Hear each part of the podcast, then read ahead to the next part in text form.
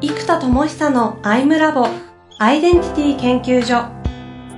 私は何者なのかそれは人類にとっての永遠のテーマ。15年の歳月をかけ開発された統合された究極の私と出会える技術アイミング。不確実性の時代を生きる次世代リーダーのためにアイデンティティの本質について語り尽くします。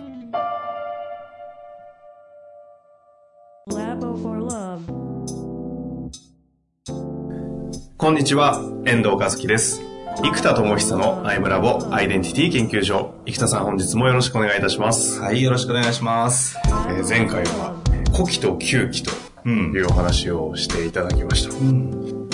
よね。そうです。はい。非常にあの、面白いですし、あの、うん、古希の方が、まあ言うなれば、よう。うん。旧期の方がいいんだというので、うん、いろいろ具体的なお話も、最後は、あの、いろいろ、あの、いつものトラクエの方に話を転じてましたけれども、ここからちょっと話がさらにまた飛躍する、うん、そして関連づける飛躍をするという噂を聞いてるんですが、うん、どんな展開でいくんですかね、今日は。そうですね。えっと、これはですね、人生の大きな意思決定をするときにすごく、僕自身もしょっちゅう葛藤になる場所なんですけど、ゆきさんでも。そうです。でこれがですね使命と天命の葛藤って僕言ってるんですけども、はい、使命っていうのがどっちかというと主語が私がなんですね、うん、私がどのようにこの命を使うのか。で天命は主語が天で天が私の命をどう使うのか、うんうん、これがまあ使命と天命の違いだというふうに、まあ、僕は思ってるんです、うん、でこの時に、えー、っと前回の呼吸の話とくっつけていくならば、うん、どちらかというと使命型が古希なんです吐く側。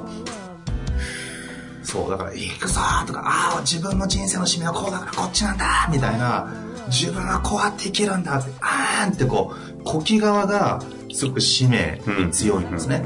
で、天命っていうのはどっちかというと吸気側なんです。もっと地球のエネルギーをって感じて、とか、周りの人の気を、うーんと吸って、って感じて、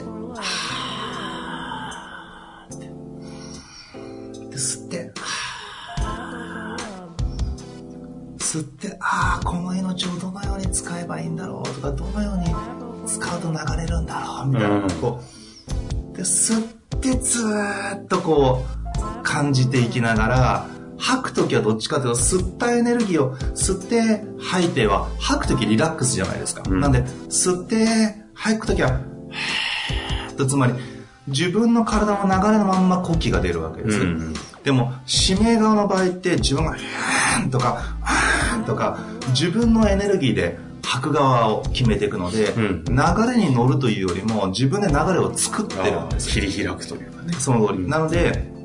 こっちは指名型っていうのは機運が高まっていく、うんうん、気によって運をぐーんと切り開いて高まっていく感じに対して吸気側の天命型の方は運気が上がるんですね。運によって吸い込んできた運のエネルギーによって気がブーンと上がっていきながらと流れに任せて呼気が出る、うんうん、で呼気の方が流れに任せるのか自分で作るのかがやっぱすごく大きく違うんですよね。うん。まさか呼気と吸気が天命と使命の話につながるとはそう。思ってなかったんですが。だからね僕はね呼気が強いでしょ。だから陽が強いから、指名型という指名型だから流れに身を任せるとか、まあ、苦手でしょうがない。いやー流れも変えてやるぐらい、ね、そうそう流れとか言ってえー、こうしていくわよみたいになっちゃうから。いやでも、それが時に流れに逆らってたりとか、アマゾン川を逆にクロールでむっちゃ泳いだんだけど、いや、アマゾン川に流されてるからみたいな。ことよくあるんですよ。だからね、なんかね、この、うん、逆流してるのにやっちゃう時があるんですよね。でもそれって、まあ言ってしまえば、天命と使命の葛藤が起きてたり、うん、まあ言い方変えると、うん、その逆にその自分の天命が逆行してることに気づくっていうのはどうやって気づいたりするんですか？うん、なんか流れが途切れてる感じ。とか流れが、例えば運があるとかっていうのと同じで、ちょっと流れがない感じ。うん、あ、このライン、やりたいし、これだと思ってるけど、あ、ちょっと流れ来てないぞ、みたいな。だから指名型だと呼気で「ーん」って言うから「いける!」ってなるじゃないですかでもなんか感じて「来てる!」って感じにならないですよねいけるってなってるけど来てるが来ない。来てるがちょっと弱いはあえ、その、店名と氏名の葛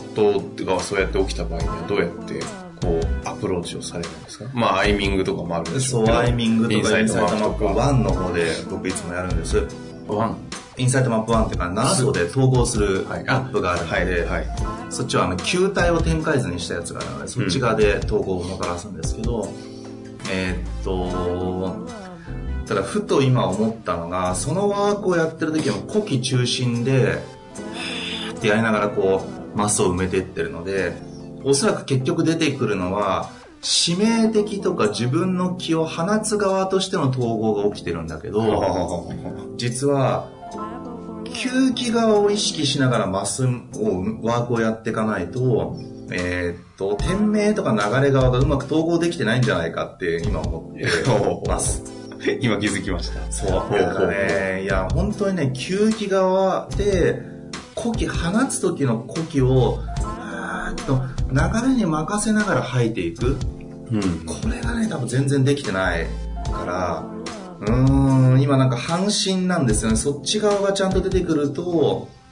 ちゃんと流れにグーンと乗る力と、うん。自分で泳いで切り開く力。だから、後ろから波も来てるし、その方向にクロールしてたらすごいじゃないですか。うん。でも流れに逆行してクロールしてても流されちゃうし、うん。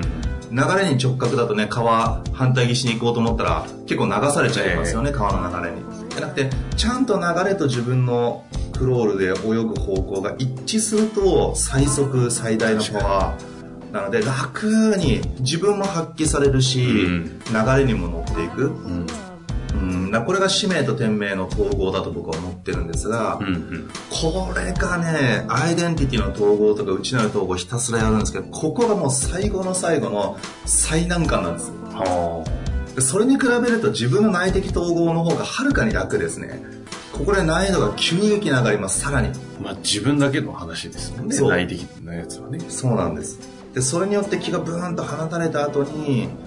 うん、この流れですね、そこと一致させていく、統合していく感覚が、うん、すごい必要ですね。ほうん単純にどうするかというと、う。うん。本当に日常の半分を吸気を意識するっていうことだと思いますね。あ、生田さんで言うそうならば。僕ならばうんうん。つまり呼気が強いから日常ほぼ多分呼気で生きちゃってるんですよ。するかなと、ああ、こうしてこうして、ああ、これだ、わお、おーとか言って、こんな感じだからね、いつも。だからね、呼気側で意思決定も何でもやってるから、吸気側で感じるとか、こう、受け入れるってもそうですよね。うんこの、吸って、胸で受け止めて、受け入れて、あーんと吐くという、そういうの全然やんないからね。だから、アイミング中はできてるんです。うん。うんむしろその時は呼気と吸気も両方ニュートラルに持っていくので、うん。だからできてるんですけど逆に吸気のニュートラルはできても吸気にビーイングが一致してるっていうのはできてないですね。吸気にビーイングが一致してる？呼気と吸気のニュートラル状態は、うん。吸って吐いてをニュートラルにしていって真水の状態じゃないですか。そこにビーイングが入ってないはい。状態、純粋なそのスポンジのはい。状態、うん。でそこにビーンがクーンと入っていく状態がまさになんかなスポンジの中に自分らしいエネルギーが満たされてる状態、うんでこれ吐く側ではビーングがスポンジにちゃんと満たされるって多分できてるんですけど、はいはい。吸う側の方でスポンジにエネルギーが満たされるという感覚を多分普段できてないんですあら吸う側のビーングがちゃんと育ってないあ。そういう表現。うんだからこの吸気側のビーイングをもっとちゃんと育ててあげる、うん。吸気によって感じる身体感覚やこの呼吸感覚による気の変化ですよね、この呼気から吸気の変化なんで気が変わるんですようん。気の変化が起きるからその吸気側の気がどっちかって愛とかそっち側の方なんですうよね、ん。受容的とかなるほうん落ち着きとかね、ど。うん。うんやっぱそっち側を日々日々ちょっと訓練していくことがはい。多分今自分が次のフェーズに歩む上では本当の大きな課題になってるんだろうなというのを今、むっちゃ思ってます。何の告白なんですか？はあ、なるほどね。でもそうやって天命、使命とか古希旧期とかも使いながら統合させていって、まあ、生田さんの場合はそうやって発展をどんどん繰り返してるんですね。そうですね。そっか、えー、そっか。いや、ここでね、今、陰と陽でいくと、はい、吸気が陰で、静で、肺でみたいなんで、動、うん、が陽じゃないですか、うん、で、これを実は吸気側に持っていくっていうのと、今度日常のアウトプットを逆転させるのも面白いなと思って、今僕内的な話じゃないですか。内的なものを、まあ、陽的なエネルギーから陰的なエネルギーに一回持っていこうという、ね、吸気の数側、需要側に持っていく。で、内が陽だと、実はアウトプットは今まで陰だったんですよ。つまり開発ってどっちかというと、営業とかマーケティングとか数字とか結果っていうのが陽だとすると、開発とか探求とかっていいんじゃないですか。だからアウトプットは今までジェネレーターとして陰で出してきてるんですよ。だから、気は陽でグーンとやることで陰と陽が一致してるじゃないですか。で、今内的なものを陰に持ってった場合、むしろ開発とか陰の活動じゃなくて、内的なものを吸気に持ってったらむしろアウトプット、外的なアウトプットは陽に持ってって、うん、超結果主義とか面白いかもわかんないです。もうほとんどね、数字とか意識しないからいつも。いいか悪いのか置いといて、はいはい、結果を出すみたいな発想があまりなってないです。イノベーションを起こすための本質的開発をするっていうのはいつもそうなんですよ。うんうん、人類が進化する発明をするっていうのは、まあ、アウトプット活動としては陰の活動で、それはね、いつも当たり前にやってるんですけど、その代わり、本物を発明しようとすると、結果を合わせるとちっちゃくまとまっちゃうから、うんうん、やっぱひたすら探求することになってきたんです。うん。うん、だから、そっか、分かった。いや、何かというと、はい、うちが陽のまんまの木で、結果を出そうとしたから出なかったんだと思いました。つまり、アイダモンとかを、300人ぐらいの会場借りてやろうと思った時に、内側、わーって、わーわーやってみようっていう状態で、結果という、陽ということやったら、陽と陽だったから、これうまくね、連動しなかったんですよ。つまり、指名型が強いから人の力うまく借りらんないです。うん、自分でこうでこうでこうで、ふわーんってなっちゃって、僕の場合特にね、うん。うん、ジェネレーターイノベーターっていうのが、指名型のロールが主に出る時なんですけど、主に一人で思考とか知性でやるタイプのロールが強いから、これがマネージャーとか、そっちの人を受け入れるとか受け止めていく系のロールだったらもっとうまくいったかもしれないですけど、